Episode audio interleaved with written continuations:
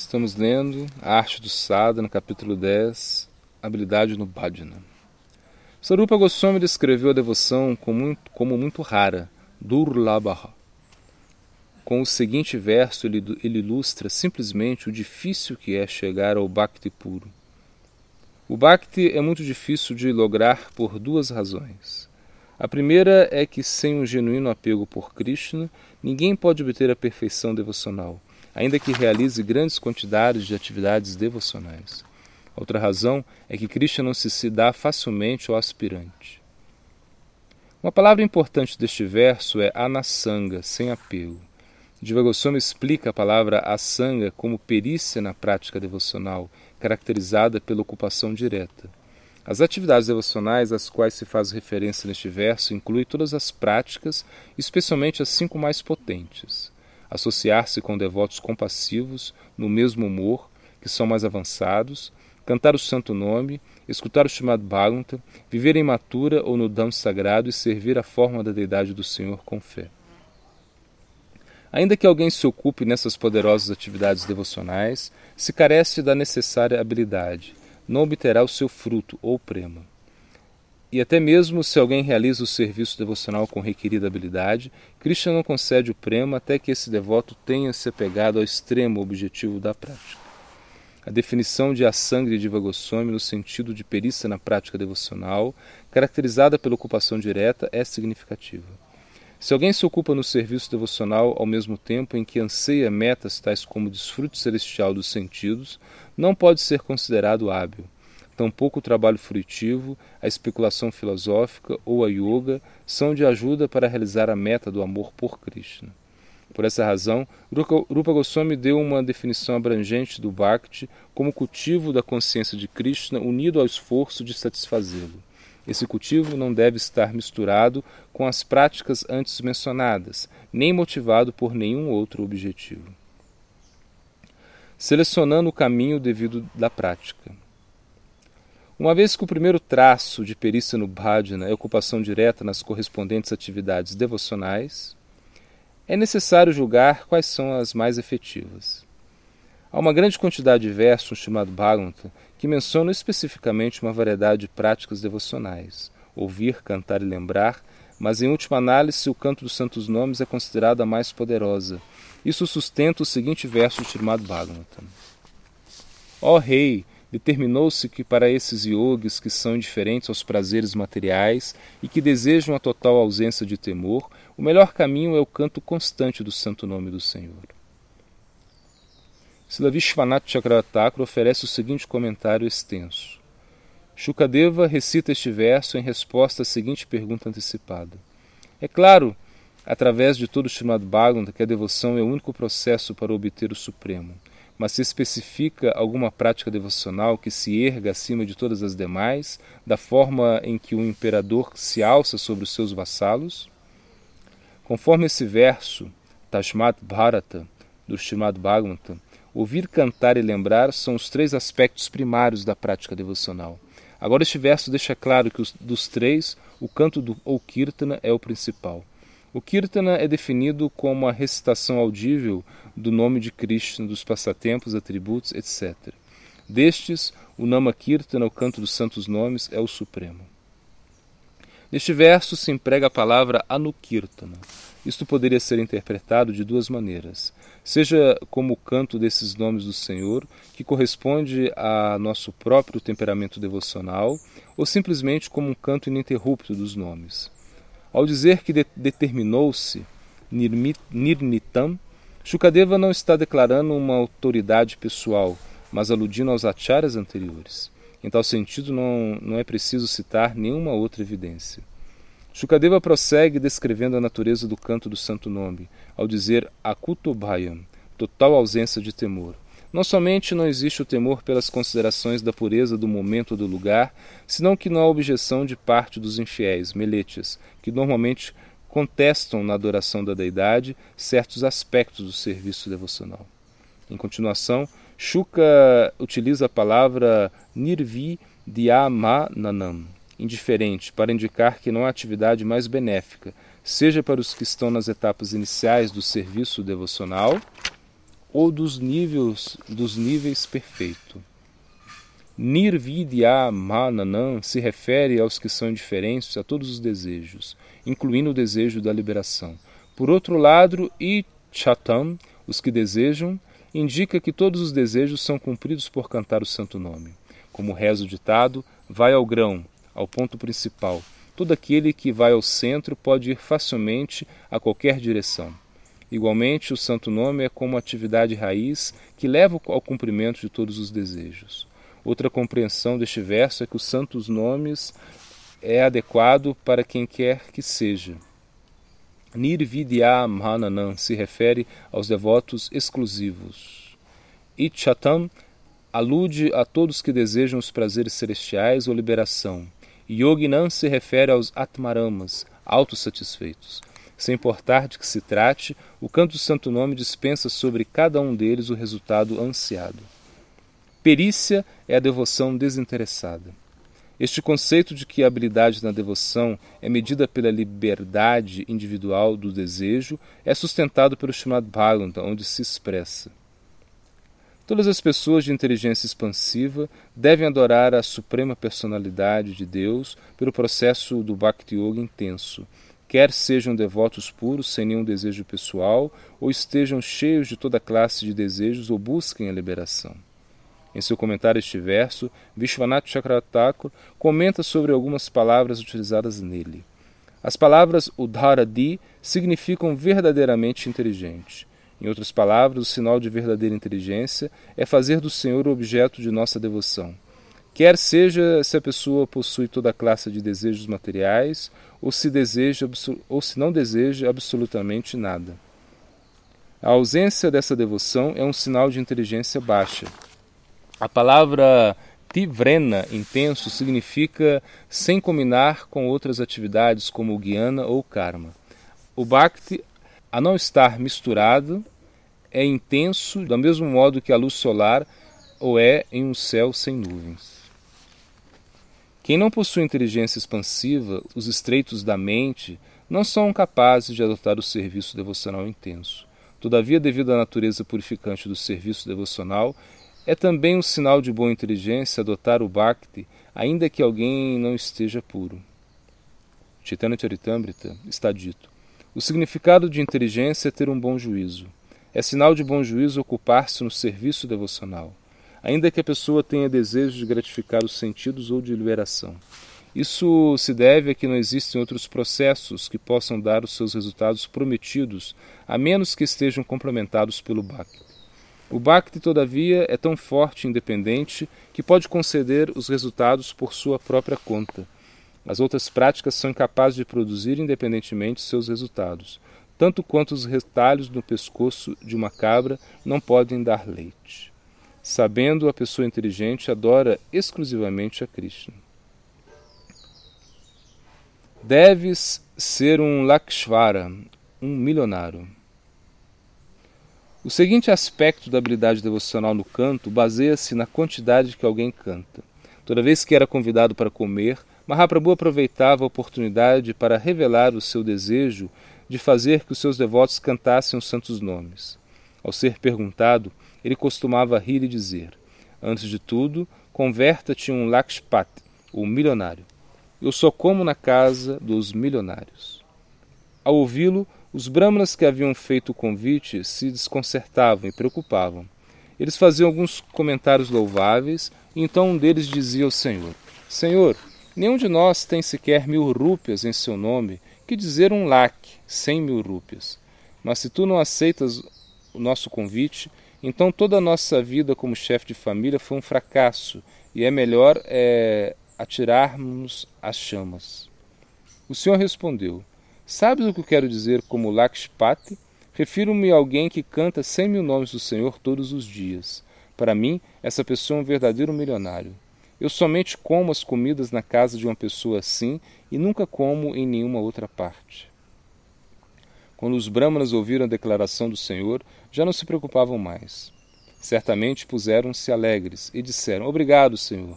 Nós cantamos cem mil nomes por dia. Por favor, venha e coma em nossa casa. Somos muito afortunados porque nos ensina deste modo. Assim sendo, A partir desse dia, todos os brahmanas cantaram um lac de nomes, com a esperança que o Senhor aceitasse o seu convite. O Senhor de Vaikunta ocupava as pessoas na execução da Bhakti Yoga, ao mesmo tempo que saboreava em si mesmo o oceano da devoção. O Senhor Krishna Chaitanya apareceu nesta era para pregar a Bhakti Yoga. Em tal sentido, ele nunca saudava ninguém sem inquirir sobre o seu progresso espiritual. Podemos apreciar, neste caso, como Mahaprabhu ensinava e ao mesmo tempo praticava o processo do Bhakti Yoga, principalmente expressando através do canto dos santos nomes do Senhor. O Avatar Mahaprabhu tinha esse propósito. A parte da devoção, ele não tinha outro tema de estudo. Chaitanya Bhagavata está dito.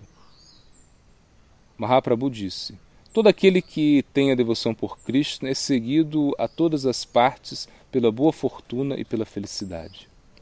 O que se ocupa na prática da devoção possui toda boa fortuna, sem tal devoção, até o imperador é desafortunado. A devoção é o verdadeiro tesouro da vida. Qualquer um que possua estas riquezas é tratado com respeito na sociedade dos devotos, ainda que seja materialmente pobre. Nosso muito adorável mestre espiritual Sila Bhaktisiddhanta Saraswati Prabhupada comentou sobre os versos anteriores como segue. O Senhor Gorasundra diz que o Senhor Supremo, em sua forma da deidade, é certamente servido num lar onde alguém cante cem mil nomes por dia. O Senhor aceita as oferendas da comida que lhe faz tal devoto. Todavia, o Senhor não abençoa um discípulo aceitando suas oferendas se não canta um lac de nomes por dia. Todo devoto deve cantar diariamente um lac de nomes. Ao não fazê-lo, logo se apegará aos diversos objetos dos sentidos e será incapaz de servir ao Senhor. Por essa razão, todos que vêm viver na Chaitanya Mata cantam como norma um lac de nomes, todos os dias. Não sendo assim, a deidade de Goura Sundra não aceitará as oferendas que lhe fazem. Ele escreve, além do mais, os seguidores de Mahaprabhu não conversam com os não devotos, não se deve fazer amizade com quem se ocupa em falar atividades fruitivas, filosofia ou outros desejos. As almas condicionadas caídas, aquelas que não cantam diariamente um lac de Harinama, estão afetadas pelos crescentes desejos materiais. A presença desses desejos resulta na incapacidade de servir o Sr. Goura Sundara. A norma na escola da devoção Gaudia é Laksheshvara. Os caídos incapazes de aceitar essa norma ocupam-se em outra classe de práticas, em nome do bhajana. Ditas atividades são todas decepcionantes e não concedem um benefício real ao praticante. Citado no Gaudiya Bhasya. No livro Saraswati Jayasri se dá a seguinte referência do exemplo fundamentado pelo próprio Sila Prabhupada. Enquanto vivia em Mayapur, Sila Prabhupada fez o voto de observar as regras estritas de austeridade e cantar três lakhs de Harinama por dia. Om Vishnupada Sila Bhaktivinoda havia observado previamente um voto de cantar um bilhão de, de nomes. Três anos completos de cantar três lakhs diários. E entregado a Sila Prabhupada Japamala com a qual havia realizado esta façanha. Sila Prabhupada utilizou esta mala para cumprir seu próprio voto de cantar um bilhão de nomes. Até o dia de hoje, Sila Prabhupada segue utilizando essa mesma japa. Ele não aprovava os que mudavam caprichosamente suas contas de japa. Nosso adorável Sila Prabhupada assentou o exemplo do serviço devocional concentrado da mesma maneira que fizera Mahaprabhu, sabendo que, se, que sem ensinar pelo exemplo, difundir essas doutrinas é impossível. Nós que declaramos ser o servo dos seus servos, oramos ao Senhor Gorasunda e todos os mestres espirituais que o representem, a partir de Sri Swarupa Damodara e Rupa Goswami. Por nada mais que habilidade para seguir esse exemplo, de mesmo modo que também sejamos espertos na questão da adoração, isso é, no canto dos santos nomes sem ofensas. Habilidade no bhajana significa canto sem ofensas. Mahaprabhu declarou que os nove processos do serviço devocional têm uma grande força para conceder amor por Krishna. Destes nove, o canto do Santo Nome é o mais poderoso de todos, mas deve ser cantado sem ofensas. Thakur expressa em tal sentido em seu Harinama Chintanamani que a perícia no bhajana significa cantar o Santo Nome sem ofensas. Se se canta o Santo Nome sem deixar de lado as ofensas, Logo se podem realizar proezas sobressalentes de devoção sem desenvolver o amor por Krishna. Os trabalhadores fruitivos e filósofos monistas desejam a gratificação dos sentidos e a liberação. A devoção por Krishna só é alcançável mediante ocupação nas práticas devocionais puras, e em tal sentido é muito rara. A gratificação dos sentidos e a liberação são como uma mãe de uma pérola sem valor, enquanto que o Bhakti é uma pérola, uma joia muito valiosa. O Harinama Chintamani continua. A glória da entidade viva aparece com a conquista da devoção pura. Se nossa prática é feita com habilidade, logo não faz falta ocupar-se em grandes quantidades de prática. A trepadeira do serviço devocional crescerá e dará os frutos do amor ao devoto. Então deixem de lado as dez ofensas e cantem o santo nome. Esta é a perícia que outorga poder à vossa prática devocional. Krishnadas Kaviraj Goswami também declara no Chaitanya Charitamrita que se a pessoa comete ofensas, ainda que cante o nome ou escute Krishna Katha por muitas vidas, não obterá o resultado do serviço devocional puro. No Ambrita Pravaha Bhasya, Srila comenta o seguinte sobre este verso. A pessoa que comete os dez tipos de ofensa ao santo nome terá que ouvir e cantar por muitas vidas sem obter o amor por Krishna. Srila Prabhupada escreve: Aquele que se ocupa em ouvir e cantar sem tomar refúgio no Senhor Gorasunda Mahaprabhu pode fazê-lo por muitas vidas sem aceder ao tesouro do amor por Krishna. Os que seguem a instrução de Mahaprabhu de cantar ao mesmo tempo que se consideram pessoalmente mais baixos que a palha da rua, mais tolerantes que uma árvore, com uma atitude modesta e respeitosa para com os demais, livra-se rapidamente das dez ofensas e obtém a recompensa do amor estrático. No Chaitanya Charitamrita se diz: Ao cantar o santo nome de Krishna, deve-se ter em conta as ofensas. Portanto, o que comete ofensas não experimenta as transformações estáticas, nem sequer quando canta. As dez ofensas ao santo nome. No seu Anuvasya, ao verso anterior, Sila Prabhupada cita os seguintes versos do Padma Purana, resumindo as ofensas ao santo nome. A primeira e maior das ofensas é blasfemar aos devotos que, através do seu apego pelo santo nome, difundem suas glórias por todo o mundo. Como haveria de tolerar essas ações blasfemas o Senhor que se manifesta no santo nome? A segunda é todo aquele que considera o nome todo auspicioso, a forma, qualidades, passatempos do Senhor Vishnu, distintos de sua pessoa, da forma em que as denominações materiais são diferentes do objeto significado, trabalha de um modo que não agrada o santo nome. Todo aquele que considere os semideuses como Sr. Shiva, como independente ou não diferente do Sr. Vishnu, considerando que os nomes, qualidades, formas ou passatempos destes semideuses são iguais ao de Vishnu, está cometendo a segunda ofensa ao santo nome. A terceira é chamada Guru Avagyana é considerar o mestre espiritual que conhece a verdade do santo nome como um homem comum do mundo, e em tal sentido invejá-lo. A quarta ofensa, Shruti Shrasta Ninda, é blasfemar as escrituras como os Vedas e os Vaishnavas Puranas. A quinta ofensa, Artavada, é considerar a glória do santo nome como um exagero. A sexta ofensa é considerar as glórias do santo nome do Senhor como imaginárias. A sétima ofensa é aquele que pensa que pode pecar amparado na força do mantra Hare Krishna para superar todas as reações pecaminosas, é um ofensor tão grande que não pode ser purificado por nenhuma quantidade de atividades regulativas, meditação, retração dos sentidos de seus objetos, concentração ou outras práticas de yoga. A oitava ofensa é pensar erroneamente que o santo nome é de algum modo equivalente às outras classes de atividades religiosas ao voto de renúncia ou ao ritual de sacrifício ou à celebração mundana auspiciosa. A nona ofensa é pregar as glórias do sumamente auspicioso santo nome a quem não possui fé, que é desinteressado ou que não está escutando. A décima ofensa é aquele que tenha ouvido as glórias do santo nome, mas não cultive nenhum apreço pelo mesmo e continua absorto em pensar em si mesmo e em suas posses, é também um ofensor do santo nome os misericordiosos nomes de Gouranitai. Ao cantar o santo nome de Krishna, portanto, que considerar as ofensas. O ofensor pode cantar até mesmo laques e laques de nomes sem, que, sem sequer obter o fruto do canto, a riqueza do amor estático. Todavia, há diferentes regras que se aplicam ao canto dos nomes de Gouranitai. No Chaitanya Charitamrita está dito: Mas todas essas considerações não existem no canto dos nomes de Sri Chaitanya e Nityananda. Quando alguém canta os seus nomes, recebe os êxtases de amor e as lágrimas fluem dos seus olhos. A escola Prakrita Sahaja de Tantrikas interpreta este verso de um modo desautorizado. Eles consideram que podem cometer ofensas amparados nesta declaração sem refreamento algum. O fato é que os fundadores do movimento Sankirtana, o Sr. Chaitanya e Nityananda, nunca toleram nenhuma conduta ofensiva. Eles possuem qualidades infinitas, as principais das quais são a sua generosidade e munificência.